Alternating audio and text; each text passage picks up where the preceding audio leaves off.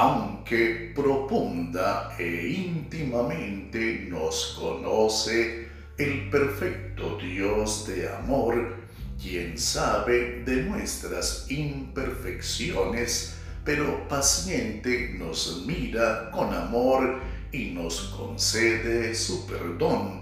Es probable que ante las imperfecciones de los demás, no asumamos nosotros la misma actitud paciente y compasiva de nuestro Creador.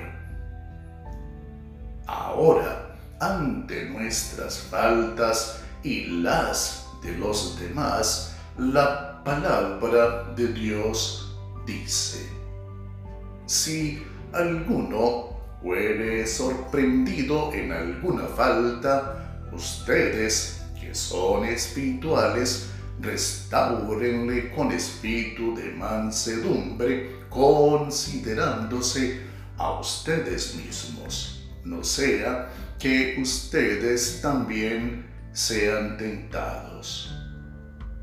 Gálatas capítulo 6 versículo 1.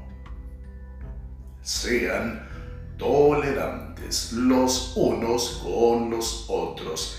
Y si alguien tiene alguna queja contra otro, perdónense así como el Señor los ha perdonado a ustedes.